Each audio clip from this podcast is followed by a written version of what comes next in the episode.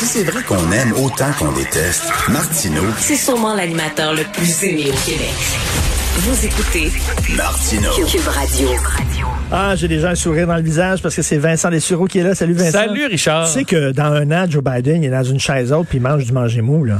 Ben, Tu sais, ça, là. ben, là. je pense que là, il fait son somme, là, d'ailleurs. Ils vont le, ils vont le réveiller tantôt. Non, non, mais t'as pas des trouvé ça freakant, toi, quand il a présenté sa petite fille de Oui, 18 ans comme étant son fils mort il y a 5 ans? J'ai fini l'émission avec ça, euh, avec Mario, en disant, parce qu'évidemment, on prévoyait vraiment une victoire de Joe Biden euh, hier.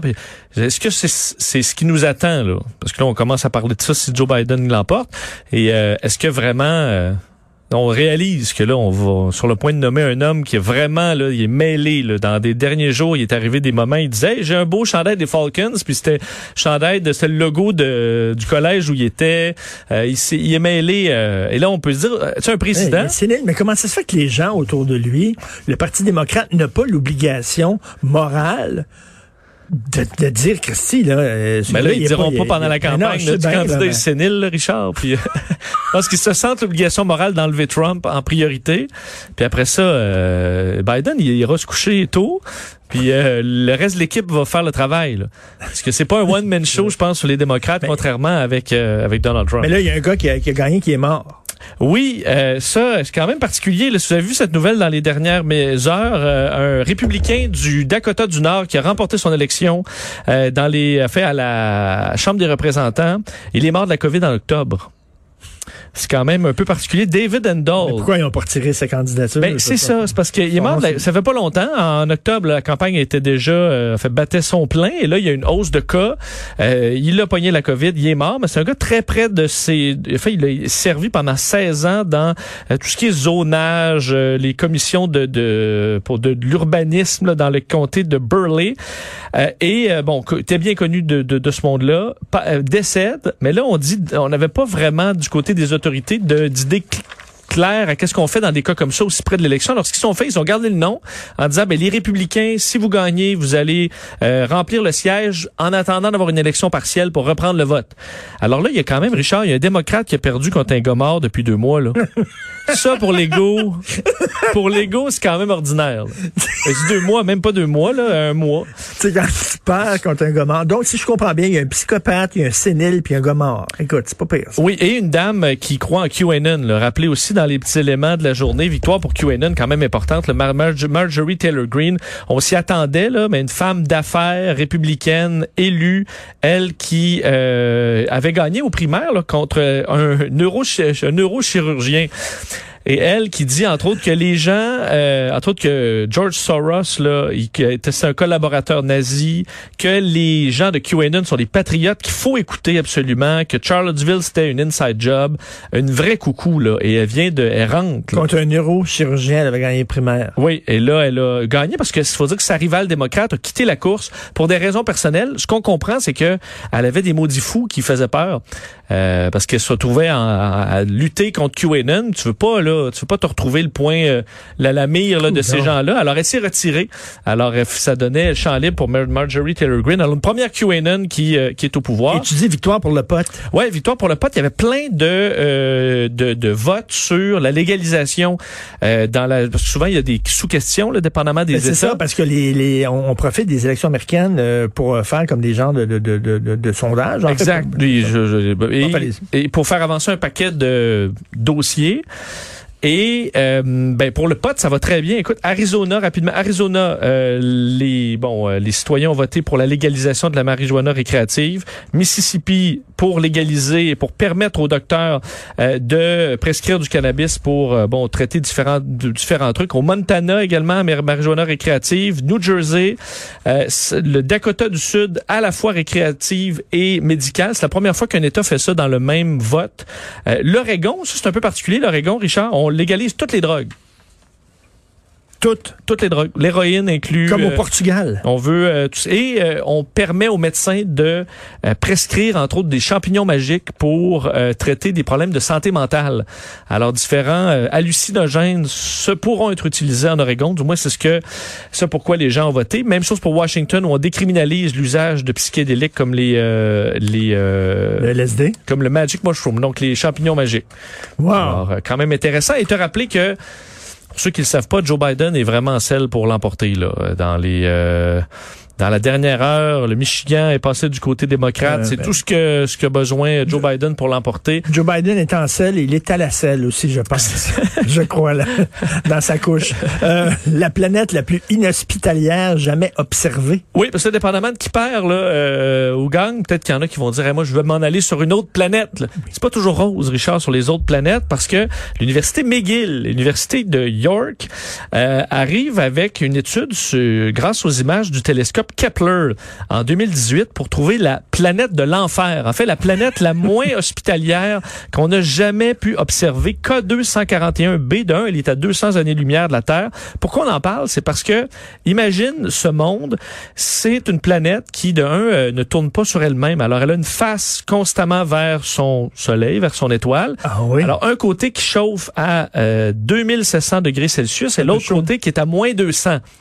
Ce que ça fait, c'est que euh, la, les éléments au sol du côté chaud entrent en fusion, se volatilisent dans l'air, sont vaporisés et par des vents de 5000 km heure s'en vont du côté froid, de sorte que ça se fige et il pleut de la roche. Alors, la pluie là-bas sur K2 141b, puis c'est euh, c'est de la roche. Mais ça, c'est un une planète de notre système solaire. Non, non, c'est à 200 années-lumière, euh, Richard, c'est loin. euh. 2000 degrés, euh, ça, c'était quasiment aussi chaud que le studio. Oui, ben là, ici, oui, je sais pas qui a mis ça chaud de même, C'est un Richard. sauna ici. À part, je l'ai baissé, par contre, ça devrait aller mieux. C'est quoi le, le nom de la, la planète? C'est K241b. C'est pas Ok. le- la place où on ira en premier. Et euh, des études sur les activités de nos ados. oui, je termine Ben, là-dessus pour les parents qui nous écoutent. Dormir et prendre des douches de trois heures. Non, mais en fait, euh, c'est euh, bon 28 000 étudiants de 35, de 365 écoles euh, en Colombie-Britannique où on est allé fouiller sur leurs activités disons, en, en dehors de l'école, enfin, ou à l'intérieur, parce qu'on parle d'activités parascolaires, par exemple le sport, l'art et autres, et le temps devant un écran, jeux vidéo, euh, le- bon, l'internet, réseaux sociaux et autres. Et euh, la conclusion de cette étude-là, c'est pas nécessairement du grand nouveau. Là. Bon, les adolescents qui passent moins de deux heures par jour devant leur écran ont plus de satisfaction et d'optimisme envers la vie que ceux qui euh, passent plus que deux heures sur leur écran. Et l'écran, là, ça rajoute rien de bon, semble-t-il, dans les chiffres, sauf que les activités parascolaires, le sport, les arts et autres, oui. On dit que les jeunes garçons passent plus de temps sur l'écran que les jeunes filles. Ben Par oui. contre, les garçons, c'est des jeux vidéo un peu plus. Et les jeunes filles, c'est les réseaux sociaux. Et ça, à effet négatif, peut-être que c'est égal. Parce que les jeux vidéo, c'est peut-être moins dommageable que l'utilisation de certains réseaux sociaux, quoique, bon, il y a encore beaucoup de- d'inconnus là-dessus. Alors finalement, garçons, filles, moins de deux heures, ça va bien.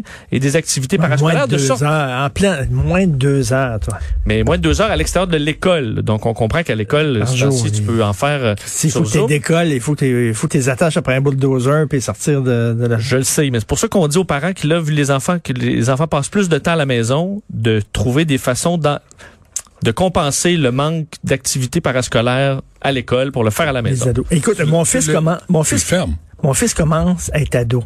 Il a 12 ans, puis il, commence, il a un petit duvet, là, puis il commence être ado. Il dort jusqu'à 11h30 le matin, puis il prend des douches interminables. Il est vraiment, c'est drôle de voir un enfant soudainement devenir adolescent. Je sais pas ce qu'il fait dans la douche, Mais il est propre. Il y a une partie de son corps qui est super propre. parce qu'il doit frotter, là. Il frotte, sort bien rouge, ouais. il doit frotter ben, ben gros. Mais, mais merci, merci Vincent. C'est rouge à cause de l'eau chaude, là, Richard. Oui. Ah oui, Oui, bon. ben oui. Alors, euh, donc, l'émission gratuite va commencer bientôt C'est gratuit. C'est gratuit. On n'enverra rien, aucune facture, aucun rien. On prend pas votre numéro de carte de crédit, rien pantoute. C'est gratuit. On va parler à Donald Cucciolata tantôt. Je sais pas sur quoi, tu sais, les recettes, je sais pas. Euh, à 11 heures, qu'est-ce qu'on fait à 11 heures, je me souviens plus. Puis on a Marois Risky, euh, à midi, sur- parce qu'il y a une nouvelle hier qui est sortie, là. Vous l'avez reçue avec Mario, Vincent, hier? Comment? Ah oui, Claire Durand sur les sondages.